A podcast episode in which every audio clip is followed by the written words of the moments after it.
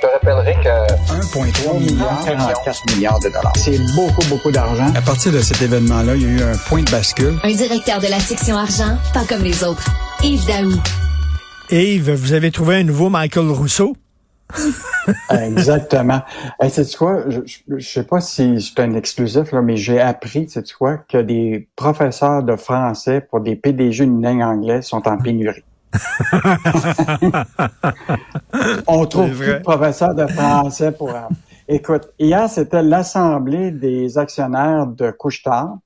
Et donc, euh, le président Brian Anash euh, d'Alimentation Couchetard, une entreprise dont le siège social est ici au Québec, et qui avait été nommé là en 2014. Brian Anash avait dit, il s'était engagé à apprendre la langue de Molière à l'époque. Euh, il avait même promis de déménager à Montréal, ce qu'il n'a jamais fait, puis il habite maintenant à Columbus, en, Indiana. Et évidemment, il est revenu le sujet de la langue française hier parce que il pouvait pas échapper à tout le débat qu'il y a eu avec l'affaire Michael Rousseau. Et lui, il a été très clair. Il dit, moi, ma priorité, c'est pas le français. Euh, il va pas suivre des cours. Euh, je suis pas très bon dans le français. Je m'améliore un peu chaque jour, mais euh, il n'est pas question de faire une priorité pour lui là-dessus. Mais il dit, il dit, euh, je suis pas bon dans les langues. Moi, quand j'étais jeune, j'essayais d'apprendre l'espagnol, puis je suis pas capable, je suis pas bon là-dedans dans les langues. Oui, mais regarde, il y a trois ans, Alain Bouchard, le cofondateur puis président de, du conseil d'administration de Couchetard, euh, il avait montré la volonté ferme de voir Anache apprendre le français. Puis ensuite, il a changé d'idée. Il dit, écoute, je ne veux pas que tu me mettes du temps là-dessus parce que tu es a trop de temps à investir dans l'entreprise. Mais en même temps, en euh, même temps, en même temps, Yves Daou, c'est vrai que c'est une petite grosse job d'être PDG de Couchetard. Tu as d'autres choses à faire que prendre des cours de français. Je me fais l'avocat du diable. Oui, mais regarde bien ça. Si tu, mettons, tu es le PDG, là, puis lui, il descend au siège social à Laval, puis il décide de parler à tous les employés de Couchetard qui sont au Québec, il va tous leur parler en anglais? Si tu fais l'acquisition de Carrefour, tu te rappelles, là, il y a, il y a euh, Couchard voulait acheter là, le Carrefour en France. ça, c'est écoute, c'est le un des, des, fleurons de la France dans le domaine du commerce de détail. Tu imagines-tu, toi, le PDG Brian Anash qui se présente là-bas une fois qu'il a acquis ça, puis il parle aux employés, puis à la direction en, en, anglais? mais, mais Couchetard, écoute, éclaire-moi, Yves, Couchetard, est-ce que c'est encore euh, une entreprise québécoise? C'est une entreprise dont le siège social est à Laval. Euh, euh, les employés sont là, les décisions sont prises là. Euh, mais c'est une entreprise américaine maintenant. Là. Non, non, non, c'est une entreprise québécoise. Québécoise. Qui encore par, euh, par la, les, les, les, actionnaires initiaux, là, Alain Bouchard et compagnie, mais c'est rendu effectivement une multinationale. Il y en demeure pas moins, rappelle-toi que François Legault était quand même sorti assez dur après l'affaire Rousseau en disant, je pense que la grande majorité des présidents de compagnie qui sont au Québec sont capables de parler français. Il y a une petite minorité, mais il faut agir sur cette minorité pour les aider, les accompagner. Mais Yves, Yves euh, prends, prends, la métaphore du hockey. Il y a des gens qui disent, moi, là, euh, que le joueur parle français ou pas, ou qui parle russe ou qui parle tchèque, je m'en fous, il score-tu il compte-tu des points? On veut que le Canadien gagne la Coupe Stanley, que ce soit en italien, en tchèque, on s'en fout. Il y a des gens qui pensent ça. Ils pourraient dire la même chose pour Couchetard. Est-ce que euh, les actionnaires de Couchetard, est-ce qu'ils en ont pour leur argent? Oui. Mais regarde, Richard, si tu es PDG, mettons, tu es unilingue anglais, tu as été membre de ta direction, les autres, là, ils restent tous d'être des anglophones. Je regarde hmm. l'équipe de direction euh, exécutive de, de Couchetard ce matin c'est le premier vice-président technologie, Ed Jakowski. Euh, le premier opération Europe, euh, nom euh, anglophone. Kevin A. Lewis, directeur du marketing. Alex Miller de commerce global. Ian Strand, premier ministre, hmm. premier hmm. vice-président des ressources humaines. C'est sûr que tu vas t'entourer, tu comprends-tu, de gens qui vont parler ta, ta, ta, ta langue plus facilement. Donc, bon, on comprend très bien là, que, que lui, il habite aux États-Unis. Le français, pour lui, c'est très, très loin. Mais il en demeure pas moins qu'il faut quand même rappeler à M. Brian Anash que des, beaucoup de compagnies du Québec, là, les fleurons du Québec, ont été relancés, tu t'en rappelles, au moment où ce que Jacques Parizeau, en 1979, avait créé ce qu'on appelle le régime d'épargne-action, mmh. qui avait mmh. permis à des Québécois, des épargnants québécois, d'investir dans des entreprises d'ici pour pouvoir leur permettre justement de se lancer en, bourse. Là. Écoute, il y avait eu presque en 19, à l'apogée de ce programme-là, en 1985, il y avait presque 200 000 Québécois qui avaient investi 700 millions dans le régime d'épargne action et qui avaient permis de créer les couches de ce monde, les CGI de ce monde-là, je pense que des fois, il y a un devoir de, de, mémoire hmm. pour plusieurs de ces PDG-là.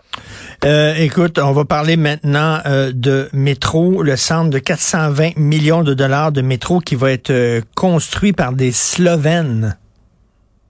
Bon, là, tu sais, là, on en a parlé beaucoup de pénurie de, de main-d'œuvre.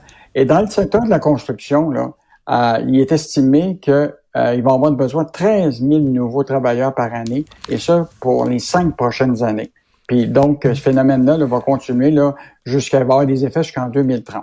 Et là, on apprend, mais, écoute, euh, il existe le registre des lobbyistes. Euh, c'est une mine d'or, ça, Richard. tu peux voir qui veut de l'argent du gouvernement, qui fait quoi.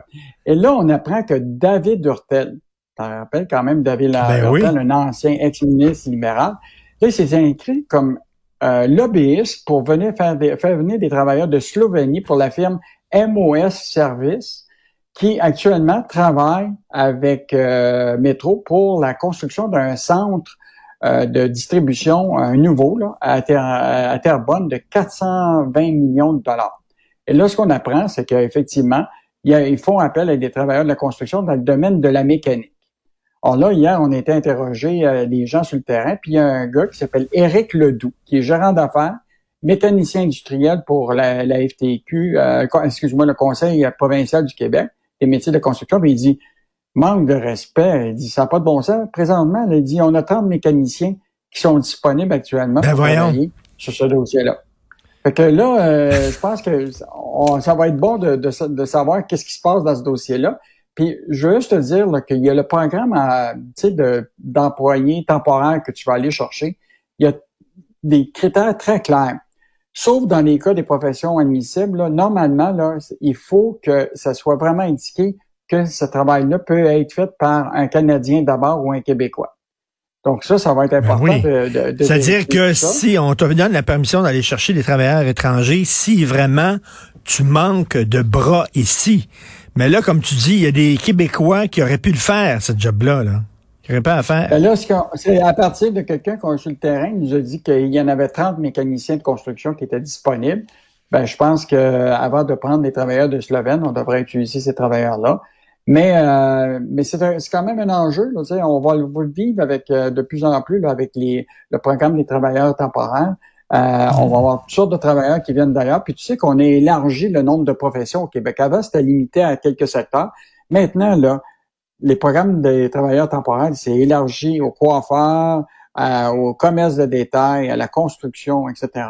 Donc, euh, bon, on est d'accord pour dire s'il va manquer 13 000 travailleurs de construction, puis qu'on en forme juste 2000, euh, ben on, on est dans le schnook, là. Ben là, écoute, on, euh, va aller chercher les Slovènes pour euh, faire les brigadiers devant les écoles, là. On est rendu qu'à mettre nos policiers là, ça n'a pas de bon sens, le casse-tête de la pénurie de main-d'œuvre. Et en terminant, la gauche, hein, on sait que les gens de gauche sont pas très contents que les baisses d'impôts. Les autres, ils disent le gouvernement devant prendre cet argent-là puis l'investir en éducation, l'investir en santé. C'est ce que pense le grand patron de la FTQ. Oui, ben tu sais, Daniel Boyer, c'est pas la première sortie qu'il fait. Lui, il voudrait voir le salaire minimum 18 puis et plus là, euh, au Québec. Euh, mais lui, il pense que c'est clair que ça. Tiens, je, je, parlais du cartel de, de, de la de la baisse d'impôts. Ils sont tous sortis en même temps, les trois parties. Là. Euh, actuellement, ils visent tout azimut. Comprends-tu? Là, on a vu que le programme de, baisse d'impôts va pas toucher juste les pauvres qui en payent très peu d'impôts, mais aussi beaucoup les riches qui vont en profiter. Euh, lui, ce qu'il dit, c'est que les programmes devraient viser plus clairement la classe moyenne, les plus démunis. Euh, puis là, ce qui l'inquiète, c'est que, tu sais, c'est beau la baisse d'impôts, mais le problème, c'est qui va payer pour les services publics? Qui va aller chercher l'impôt pour être capable de payer le secteur de l'éducation puis le secteur de la santé? Moi, je, dirais là-dessus là, que déjà, on en met pas mal d'argent dans, ben, beaucoup, Énormément. je pense que, c'est peut-être mal géré. Ben c'est ça, c'est ça. C'est le problème, c'est une gestion de travail, mais c'est pas vraiment le manque d'argent. Je m'excuse, il y en a beaucoup d'argent. Hein. Puis dis ça aux contribuables que non, c'est pas bon de baisse d'impôts.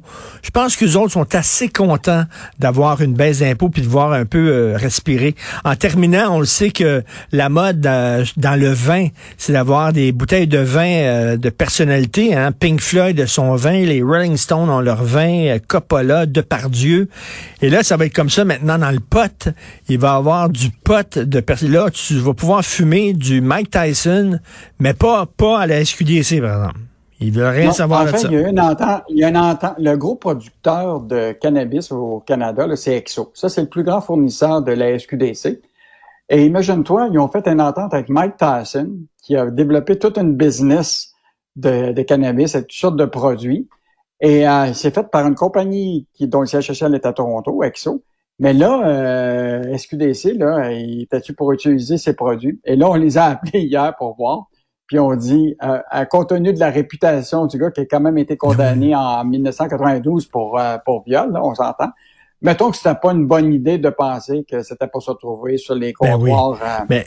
Avec, mais j'ai hâte de voir la première personnalité québécoise qui va se lancer dans le pot. Est-ce qu'on va avoir le pot Éric Lapointe, le pot, euh, tu sais, je sais pas, là. Ça va, ça va être intéressant. Moi, je pense que le meilleur, ce serait le, le meilleur pot, ce serait euh, Carey Price. le pot Parce que lui, il n'y a pas d'autre chose, il y a pas, il y a pas d'autre chose à faire. Exactement. Merci beaucoup, Yves Daou. Merci. On se reparle demain. Bonne journée, Yves Daou, directeur de la section Argent.